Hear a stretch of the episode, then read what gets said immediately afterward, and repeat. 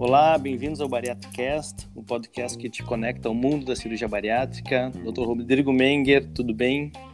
Boa noite, GB. Tudo bom? Pronto para mais um episódio, hein? Muito pronto. Menger, grande presença hoje, hein? Olha, tem um convidado para lá de especial aqui para nos acompanhar essa noite, hein?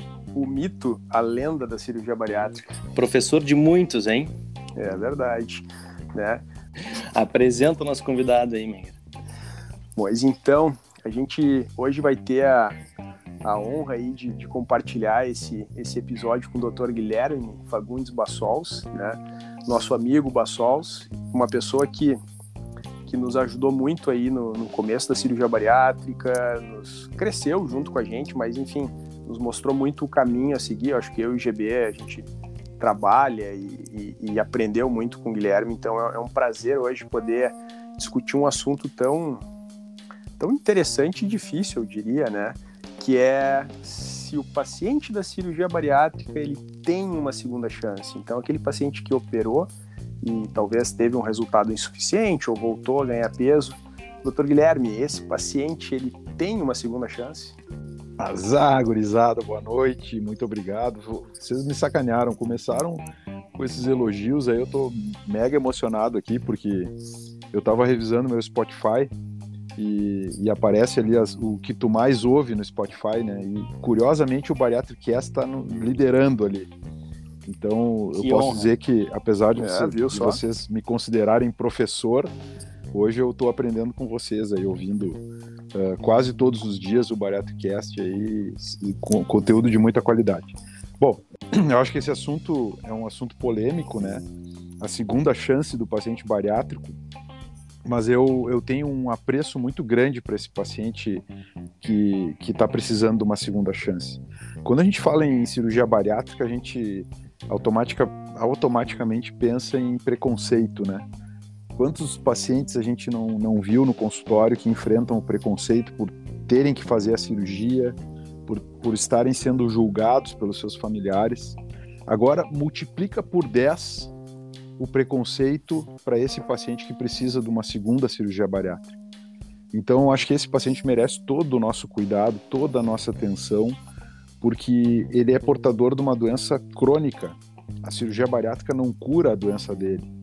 Então eu, eu acho que sim, na verdade, todo paciente merece uma segunda chance, e especialmente esse nosso paciente uh, que sofre dessa doença tão grave. Guilherme, deixa eu aproveitar, quero contar uma história e depois te fazer um questionamento. Assim que eu me formei, eu me lembro que eu recebi um convite teu para começar a trabalhar contigo certeza foi um dos fatores determinantes para eu estar trabalhando hoje com cirurgia bariátrica. Então, antes de mais nada, né, te agradecer por esses, por essas oportunidades de caminho e esse privilégio de trabalhar contigo hoje. E eu queria te aproveitar, aproveitar fazer uma pergunta entre tantas que a gente conversa todo dia, sem muito da tua opinião, mas para trazer para que nossos ouvintes um pouco do teu conhecimento também. Uh, a gente vê muitas vezes no consultório, quando a gente tem algum familiar no paciente vai fazer cirurgia, e aquele familiar diz, pô, mas eu tenho dois, três familiares ou conhecidos que fizeram cirurgia, ela não funciona, ela não dá certo, né? E a gente também olhando dados, né, do mundo aí, a gente sabe que em torno de 10%, um pouco menos, mas até quase isso, das cirurgias bariátricas feitas no mundo são cirurgias que a gente diz revisionais. Então seria essa segunda chance. Vamos dizer que a gente teria uns 10% de pacientes que teriam uma segunda chance. O que, que tu diria para esse familiar que ele vem nos dizer que a cirurgia não dá certo, a gente engorda sempre. É, acho que isso uh, caracteriza a pessoa que, é, que é mal informada, né? Eu, eu realmente acredito, GB, que, que a gente coloca, e as pessoas também, uma responsabilidade muito grande em cima da cirurgia, sabe? A cirurgia, ela é, um, ela é uma parte do tratamento, né? E, e, e, quando a, a doença é muito severa, nem sempre uma parte do tratamento resolve o problema, né? Por que, que as pessoas não julgam o diabético que daqui a pouco tem que sair de uma medicação oral para uma insulina? Esse paciente não é julgado, porque as pessoas compreendem a, o diabetes como uma doença. Agora, o paciente bariátrico, que daqui a pouco precisa de um segundo procedimento, ou eventualmente precisa usar uma medicação, já tendo feito a cirurgia bariátrica, para que o seu processo de emagrecimento se acelere ou retome o processo de emagrecimento, esse paciente é julgado, né? E isso, acho que o grande, o grande cerne desse problema é a desinformação. Então, eu acho que esse familiar ele precisa uh, receber informação de qualidade, ele precisa conversar mais com, com o médico do, do, do, do paciente, né, para que ele possa entender o problema. Eu não tenho dúvida que a partir do momento que a pessoa entender a doença, ela para de julgar. A gente, quando oferece a cirurgia, a gente quer resolver o problema de 100% dos pacientes, mas, mas nós já sabemos que não serão 100% dos pacientes que resolverão seus problemas, né? Então, eu acho que quando a gente consegue passar essa informação para o paciente, para a família, eles conseguem, bom, eu não quero ser aquele 5, 10% que não vai dar certo, né? Então, de novo, a informação acho que traz sempre a lucidez de ele de ajudar o paciente a buscar seu próprio caminho, né? Não estão vendendo uma, um tratamento infalível, isso é importante a gente chamar atenção. Né? E eu acho que isso até é um pouco do, do, nosso amadurecimento, não sei se vocês concordam. Eu acho que quando a gente começa com cirurgia bariátrica, o próprio cirurgião tem um pouco essa, essa ambição, né, de resolver o problema com a mão, né, resolver o problema com uma cirurgia, que é mais ou menos o que a gente né, tenta fazer com as outras doenças, por exemplo, tem uma inflamação no apêndice, na vesícula, tira o apêndice, tira a vesícula, resolve, né? Mas isso que eu acho que também ajuda bastante quando o paciente ele encontra uma equipe com mais experiência, mais rodada, que já tem né, uma vivência, porque ele, acho que na saída já escuta isso da sua equipe multidisciplinar e principalmente do seu cirurgião, né? Que a cirurgia, ela, enfim, não vai curar ninguém, mas ela pode manter essa doença sob controle por muito tempo. Exato. E uma coisa que eu não comentei, que dentro desse contexto que a gente está falando, né, é que uh, às vezes a gente, a gente pode até errar na escolha da técnica, né? Porque isso é, é um, muitas vezes é algo subjetivo, né? Eventualmente esse paciente pode precisar de algo mais além daquilo que a gente fez. Isso a gente aprendeu quando se fazia a cirurgia de banda gástrica, né? É, que foi uma cirurgia que foi feita por muito tempo, nos Estados Unidos ainda é feita, no Brasil praticamente foi abandonada, mas se via que aquela restrição que se fazia apertando o estômago com um anel na maioria dos casos não era suficiente para resolver o problema obesidade. Então esses pacientes precisavam fazer uma cirurgia revisional, né, uma segunda cirurgia, e aí sim a gente via os pacientes tendo uma boa evolução. Então acho que tudo isso que vocês falaram fecha bem com, com essa questão de nós estarmos aprendendo também ao longo dos anos com a cirurgia, né? Verdade. Guilherme, uh, deixa eu te perguntar uma coisa. Existem pacientes no teu consultório é, traz isso para o nosso ouvinte para esclarecer um pouquinho. Tu já programa que ele vai ter um segundo momento da cirurgia bariátrica, ou seja, essa segunda chance que nós estamos falando não seria uma segunda chance, sim ela já programada, que tu já programa fazer um procedimento para depois fazer um segundo procedimento. Existe um paciente que se encaixaria nesse perfil? Então, GB, Cara, vou me dar a liberdade de chamar de GB também, né? Que eu acho que o, o Menger. Eu, como eu sou ouvinte de vocês, eu sei que o Menger te chama de GB, então eu também vou chamar de GB. Ah, na largada eu já disse que ia chamar ele de GB, né? É, senão, não, senão não, não, ia, não, ia, funcionar a conversa. Não. Né? Eu ouvi o da, o da largada, por sinal, foi um dos melhores até agora, porque vocês começaram a se atrapalhar nas datas ali e vocês acabaram descobrindo que vocês dois são meio velhos. É, é, Cara, mas sobre essa questão, né, GB, uh, desculpa, cara, me lembra a questão. Não, sobre pacientes que tu programa fazer um segundo procedimento. Sim, seja, sim. Ele cirurgia chega em dois ti, tempos, né? Tu já, já disse cirurgia agora e eu vou fazer outra daqui a um tempo. Cara, tu sabe que isso lá no início, quando a gente ouvia muito o Michel Gagné, né, que é aquele cirurgião uh, canadense que foi famoso por colocar o sleeve para pacientes que tinham super obesidade como um primeiro tempo, né? A gente se, por um bom tempo eu, eu, tinha esse discurso com pacientes que eram extremamente obesos e que talvez se beneficiassem de uma cirurgia inicial e uma segunda cirurgia para completar o tratamento. Mas à medida que o tempo foi passando, a gente, uh, a gente foi vendo bons resultados com a primeira cirurgia, naqueles pacientes que aderiam ao tratamento, né? Então, eu, eu, eu, confesso que me incomoda um pouquinho a ideia de dizer para um paciente que eu vou operar que nós vamos fazer uma. vamos dar um primeiro passo, né? Eu sempre penso que aquele pode ser o passo da vida dele. Se ele souber usar aquela cirurgia, ele provavelmente não vai precisar passar por um novo procedimento. Mas a gente sabe que tem alguns procedimentos, no caso a gastrectomia vertical ou sleeve, que nos permitem pensar num segundo tempo uh, sem que haja um grande risco para o paciente. Mas hoje eu não tenho tido esse discurso. Eu, eu, eu acabo oferecendo para o paciente a cirurgia e digo que aquela é a grande chance que ele tem de, de conquistar e construir o resultado que ele precisa. Eu não sei como é que vocês têm feito. Eu acho que o que tu falou é muito importante a questão, né? A, a motivação determina muito também o resultado, né? Então, muitas vezes tu arrancar com o paciente já dizendo para ele, olha, nós vamos fazer uma cirurgia para tu ir até perder 20, 30 e depois vamos fazer outra para perder mais 20 ou 30. Parece que quando ele chegar naqueles 20 primeiros quilos, já vai dizer, opa, pera aí, aqui eu posso estacionar, porque daqui a pouco vem outra cirurgia, né? Enquanto que a gente conhece pacientes que poderão perder todo esse peso com uma cirurgia só. Então, eu acho interessante. Claro, pacientes com super obesidade, com excesso de peso muito importantes, eles têm que estar cientes que a chance deles chegar num peso ideal é mais difícil, né, pelo excesso de peso que eles têm. Mas também aí também a gente vai entrar numa outra questão que vale, vale outro programa, que é o qual seria o peso ideal para aquele paciente também, né?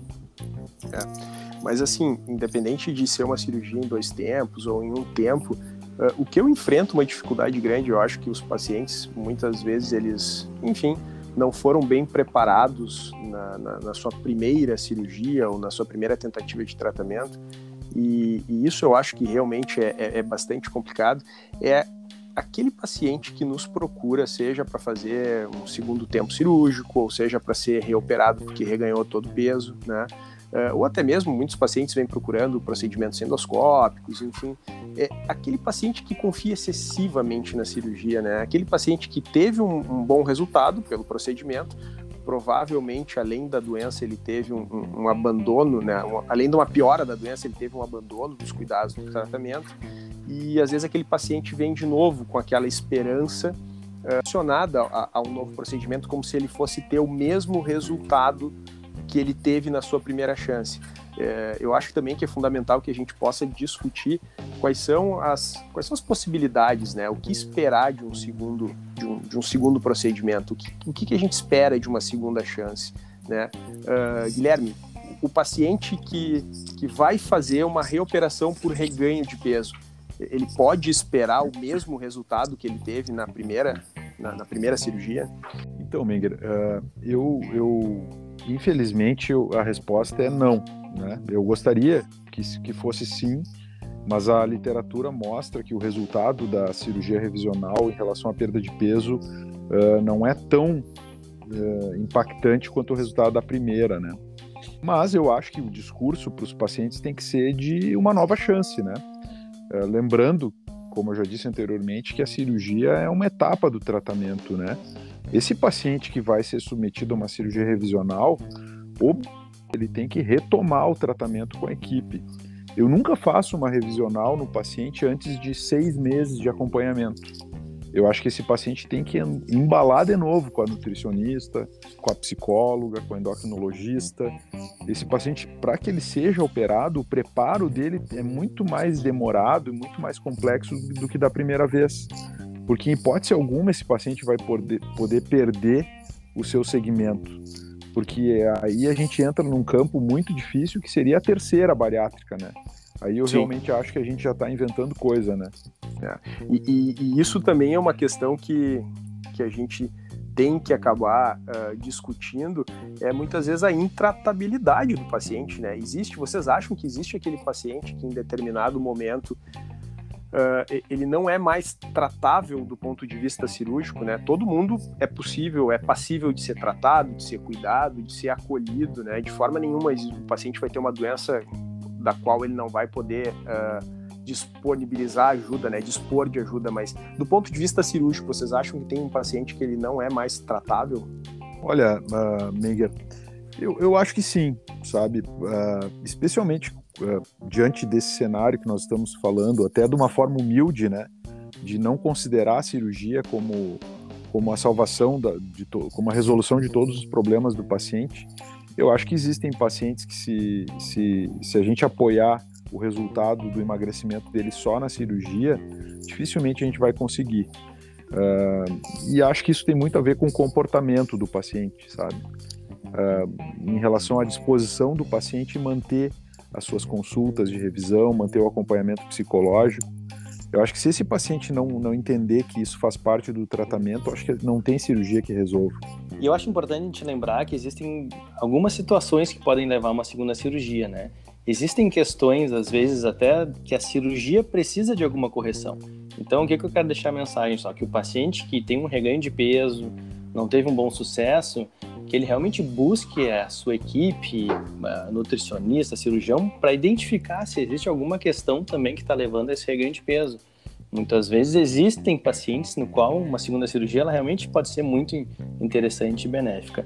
Guilherme, eu queria te fazer um último questionamento rapidinho, que é sobre aquele.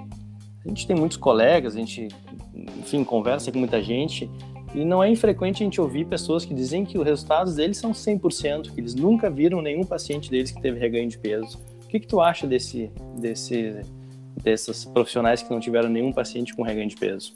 O GB gerando polêmica. Ah, o GB, é, é, na verdade, o GB deixou a bola picando. Eu adoro falar sobre isso, né, cara? eu, eu, inclusive, eu conto aquela história da Segunda Guerra do aviãozinho, né? Uhum. Que o, o estatístico aquele. Uh, húngaro, ele acabou pegando um, um desenho de um avião que mostrava aonde os aviões que voltavam para a base tinham levado tiros, né? E os militares queriam blindar aquelas regiões para que os aviões não caíssem. As regiões que tinham mais tiros. As regiões que tinham tiros.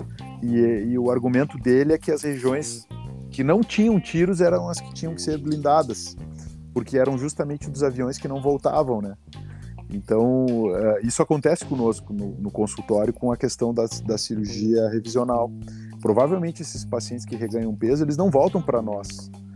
E porque, justamente porque eles têm vergonha. O paciente que engorda depois da bariátrica é um paciente muito envergonhado, frustrado, derrotado. Então ele acaba indo em outro médico. Quantos de nós não recebemos pacientes que reganharam peso vindo de outros cirurgiões? Então, hoje a gente sofre um pouco disso. E esses médicos que cantam uh, que não tem nenhum reganho, que não tem nenhum problema, provavelmente não sabem, porque os pacientes deles não voltam para eles. Então, acho que aí entra mais ainda o papel de tu ter uma boa relação com o teu paciente, de tu demonstrar para ele a tua empatia, a tua vontade de ajudar ele para a vida toda, aconteça o que acontecer. Que eu, é isso que vocês fazem e acho que é isso que vai, que humaniza a cirurgia bariátrica, passar para os pacientes essa percepção, né? E nós continuamos entendendo, mesmo naqueles que não tiveram bom resultado com o tratamento cirúrgico, que a doença está presente, que o sofrimento continua, então retornar ao seu médico é fundamental e a gente vai estar tá ali para acolher e para ajudar no tratamento, né? um casamento, né? A gente, a gente tem que estar junto com o nosso paciente nos momentos bons e nos momentos ruins, né? Ficar só na parte boa, na lua de mel ali da cirurgia quando perde peso, é, é muito fácil, né? Mas estar tá disponível para ele, estar tá ali acolhendo, entendendo esse paciente, quando às vezes o resultado ele não é tão bom, aí sim eu acho que faz toda a diferença, né? Perfeito. Guilherme, é novo, foi uma satisfação imensa te ter aqui, foi um privilégio a gente poder conversar junto e com certeza já marca aí na tua agenda, em breve vai estar aqui de volta para a gente conversar uma, é, sobre mais algum assunto. Cara, por favor, me convidem. É um grande privilégio estar aqui com vocês. Eu, eu sou fã de vocês, como eu já disse. Eu, eu ouço o Baricast aí no meu rádio e estou indo para o hospital para aprender um pouco e, e assim vai continuar. Então, muito obrigado pelo convite aí, Menger, GB. Guilherme, um abraço, cara. Tu sabe que os nossos projetos são sempre uma extensão da, do nosso dia a dia, da nossa amizade aí. Obrigado, cara, e, e vamos falando. Contamos contigo aí da, nos próximos episódios.